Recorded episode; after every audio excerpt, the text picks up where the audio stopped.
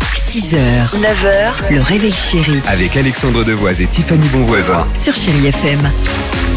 Loane avec jour 1, c'est dans une minute. Et il y aura également Shine Twain, on pourra chanter à tue-tête euh, sur euh, Chéri FM. Mais avant cela, et avant le jeu, le 39-37 du spa, euh, détente et massage à gagner. Alors, Tiffany, c'est, Oui. ce serait quand le meilleur moment pour envoyer des mails Alors c'est pas moi qui le dis, hein. il y a une étude qui a été D'accord. faite pour déterminer le meilleur moment de la semaine pour envoyer des mails professionnels. D'accord. Alors non seulement il y a un jour, mais il y a aussi des heures.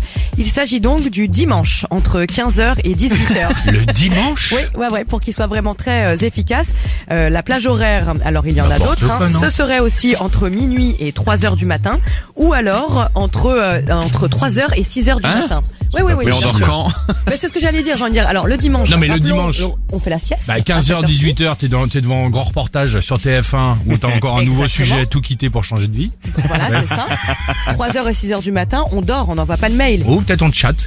aussi. Non, mais les gens qui nous écoutent vont dire Ah bon, bah on peut. Bah, dans ces D'accord. cas-là, moi je vais envoyer des mails le dimanche. Non, ne faites pas ça. C'est N'écoutez pas cette étude. Mais pourtant, elle est sérieuse et elle est là. Et on en parle ce matin. Eh ben voilà, tu nous as tout dit. 6h12, Chéri FM, Loane, et on se retrouve juste après ça.